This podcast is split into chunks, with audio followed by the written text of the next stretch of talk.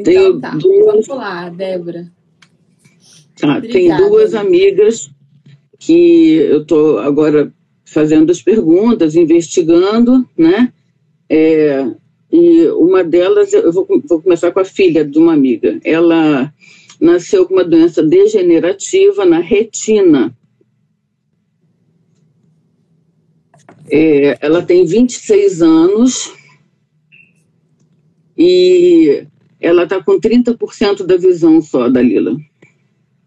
Ela vem aqui amanhã para eu ver o que, que, eu consigo fazer, né? E, e ela perdeu o pai aos 16 anos. Ela nasceu e, com isso? Nasceu com isso. Nasceu com Segundo a mãe, ela nasceu com isso. E aí eu fui pesquisando o que, que aconteceu durante a, a gestação, ou antes, né, o, o, próximo dela ser concebida.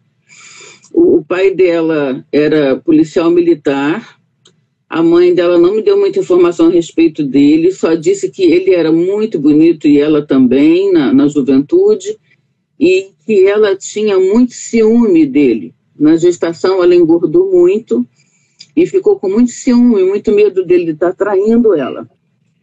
E ela sentia muitas dores no início da gravidez. E uma avó dela, a avó da, da mãe, que já tinha feito vários abortos por vontade própria, como ela sentia muitas dores e achavam que ela estava tendo uma gravidez tubária, a avó falou para ela abortar a criança. Aí eu, eu fiquei pensando, bom, é, essa criança pode ter se sentido ameaçada né, nesse momento por essa, é, essa sugestão da avó de abortá-la. Ela disse que não, de jeito nenhum. A mãe falou que não, não abortaria de jeito nenhum. Levou a gravidez adiante. Eu perguntei a ela: sua avó estava atrás de você na hora que ela falou isso? E ela disse: estava. Então, não sei se estou indo pelo caminho errado, mas foi até agora foi o que eu consegui ver. Eu iria por esse mesmo caminho, exatamente. Algo que me pega por trás, é, de surpresa, insegurança, né? Porque tudo que se tem a ver com retina tem a ver com algo por trás. É, questão de insegurança me pegar por trás, me pegar de surpresa, ameaçada, exatamente, sem defesa. Ah, e o, essa questão do medo do, do pai, né, da, do, do, marido tá traindo a, a mãe, né, a esposa, é, esse grande medo que é um, também é uma insegurança, né? É algo que me pega por trás, e isso é importante. É, agora, a gente tem que ver se isso realmente foram, foram coisas que perturbaram a, ali, né? Se perturbou a paz daquela mãe, se perturbou a paz daquela dessas pessoas, né? É, tem que ver isso, se realmente perturbou a paz. Porque. Desculpa, João. Uhum, porque pode ser. Ó, imagina, meu marido todo dia vai trabalhar, é um medo muito grande de perda. Aí, é, se isso perturbou a, a paz, a minha paz, né, a paz da mãe dessa pessoa, eu imagino que sim, porque foram acontecimentos como o pai era policial, era todo dia, né, ou era sempre que ele ia trabalhar né? E aí vem com essa, eu não posso olhar, não posso enxergar, tenho medo de enxergar, né?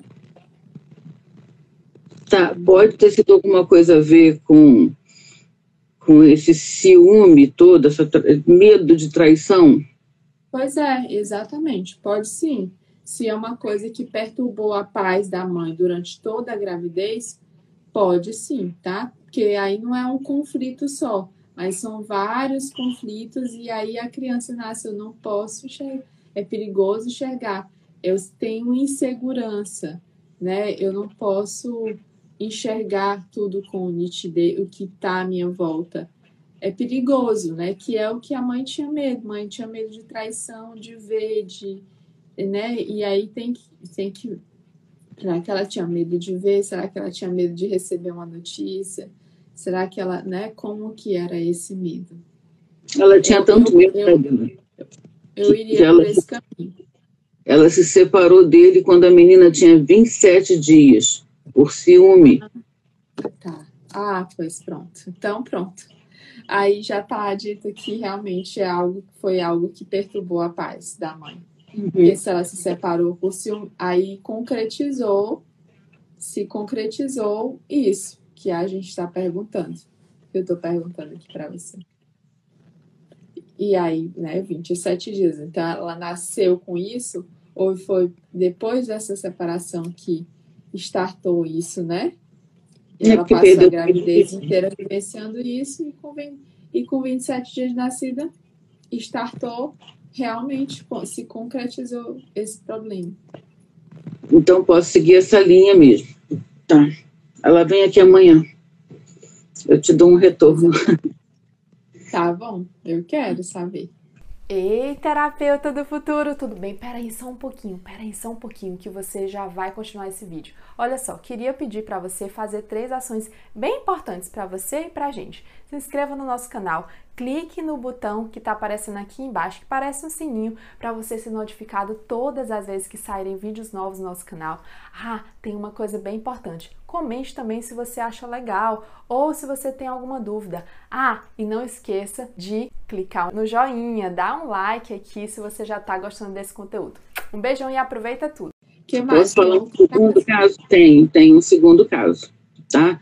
É, eu trabalho em escola, até estava naquela aula inaugural do, do MPC em escolas, né? E tem uma moça que ela é dona de uma firma que faz obras nas escolas. E ela tem hoje 34 anos. Com 17 anos, ela começou a ficar em dúvida sobre a sexualidade dela. E dos 17 aos 21, ela quis muito informar a família. Ela tinha um namorado, um rapaz. Ela quis muito informar a família, mas não tinha coragem. Com 21, ela conseguiu romper o namoro e informar a família e ela se assumiu homossexual. Na mesma semana, ela começou, no, durante uma aula na faculdade, à noite, a sentir muitas dores no corpo. Sentiu como se estivesse ficando resfriada. Chegou em casa, tomou um analgésico, foi dormir. De manhã ela não se mexia, não se levantou da cama. E desde então ela tem dores muito fortes pelo corpo todo e ela, a cada 20 dias, tem que tomar uma injeção de corticoide para ficar em pé. Aí eu, eu já não sei por onde ir. Penso que profunda, sentimento de profunda desvalorização, provavelmente, né? E me parece Como? que depois que ela falou que sentiu alívio, aí startou. Exatamente. É, uhum. E como foi a receptividade dessa notícia?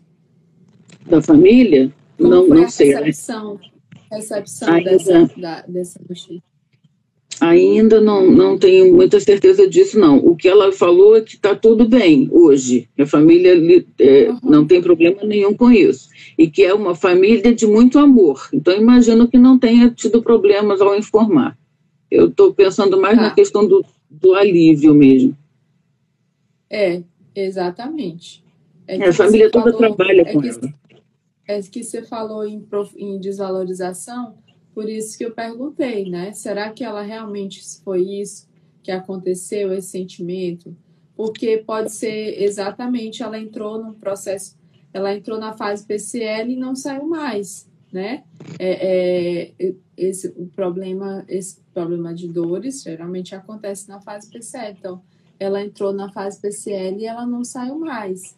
E então a gente precisa encontrar o que que aconteceu antes né? Então, é, tem uma situação muito de impotência, de imobilidade.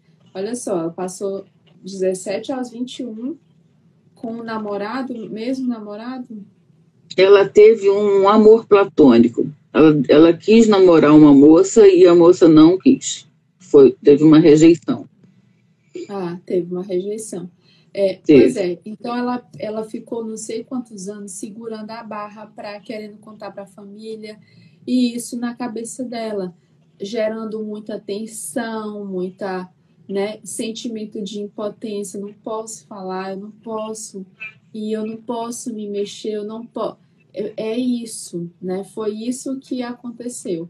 Aí tem que ver também outras questões, talvez mais cedo, questão de abuso sexual, alguma coisa assim na infância. Pode pesquisar também se teve é, e como que foi isso. Porque pode ser sim, só a questão de segurar a barra, segurar a barra, segurar a barra, segurar a barra, né? Segurar isso e ela pode ter problemas intestinais também associados às dores é, no corpo. Pode ser que ela tenha uma prisão né, de ventre, uma é, constipação né, intestinal, pode ser. Ela teve que segurar a barra, segurar, segurar, segurar. E aí, toda, e quando ela está com dor, pode ser que sempre quando ela está com dor, ela está com um problema intestinal. Sempre quando ela está com dor, ela pode estar com prisão, com três, quatro dias de prisão, né? É, em constipação intestinal.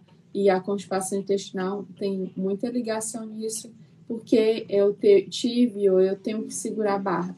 Aí, é, o que acontece? Talvez ela foi para um trabalho, as outras situações da vida dela também foram ajudando isso, né? Por que, que ela não sai dessa fase de, de PCL? Porque é, ela entrou em outros processos, em outras dificuldades, né? Talvez a dificuldade do, desse primeiro relacionamento com uma pessoa, com a moça, é, aí dificuldade no trabalho, impotências, é, todas essas coisas que foram talvez aumentando para ela, né? Então tá, a necessidade de ser espirrar. É, a necessidade de ser reconhecida. Então, tá, já que eu me assumi, eu vou fazer aqui de tudo para eu ser vista, para eu ser reconhecida, para eu ser uma boa pessoa, para eu ter um bom trabalho, para, sabe? Então, é, pode ter tido isso. Então, eu vou, vou mover mundos aqui para eu ser vista, não como a, a homossexual, mas para eu ser vista como uma pessoa que pode ser valorizada e não sei o que, sabe?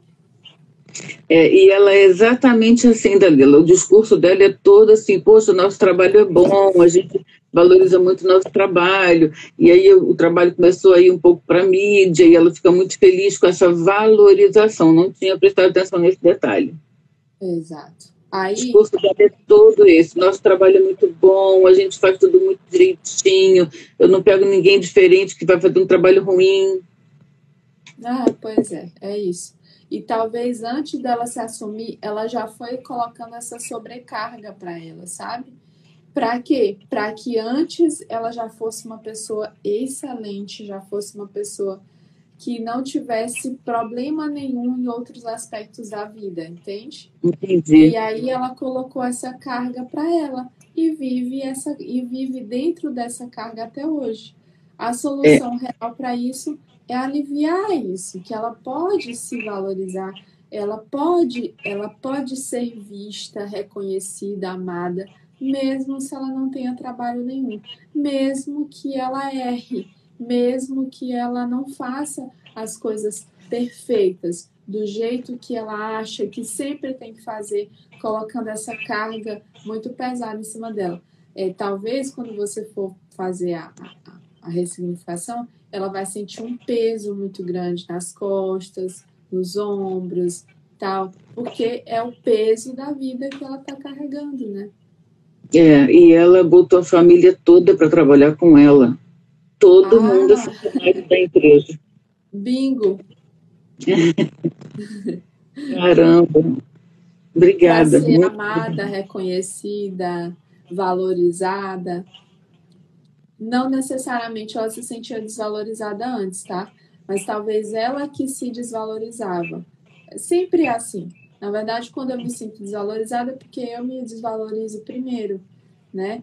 Então, ela se sentia assim E como ela se sentia assim, ela começou a, meu Deus, tem que fazer mais, mais, mais, mais, mais, mais. Ser vista, reconhecida, aí, claro, Isso foi a família toda para trabalhar com ela. Pra ninguém dar nenhum. Nossa, eu estou me sentindo tão honrada de estar falando com você.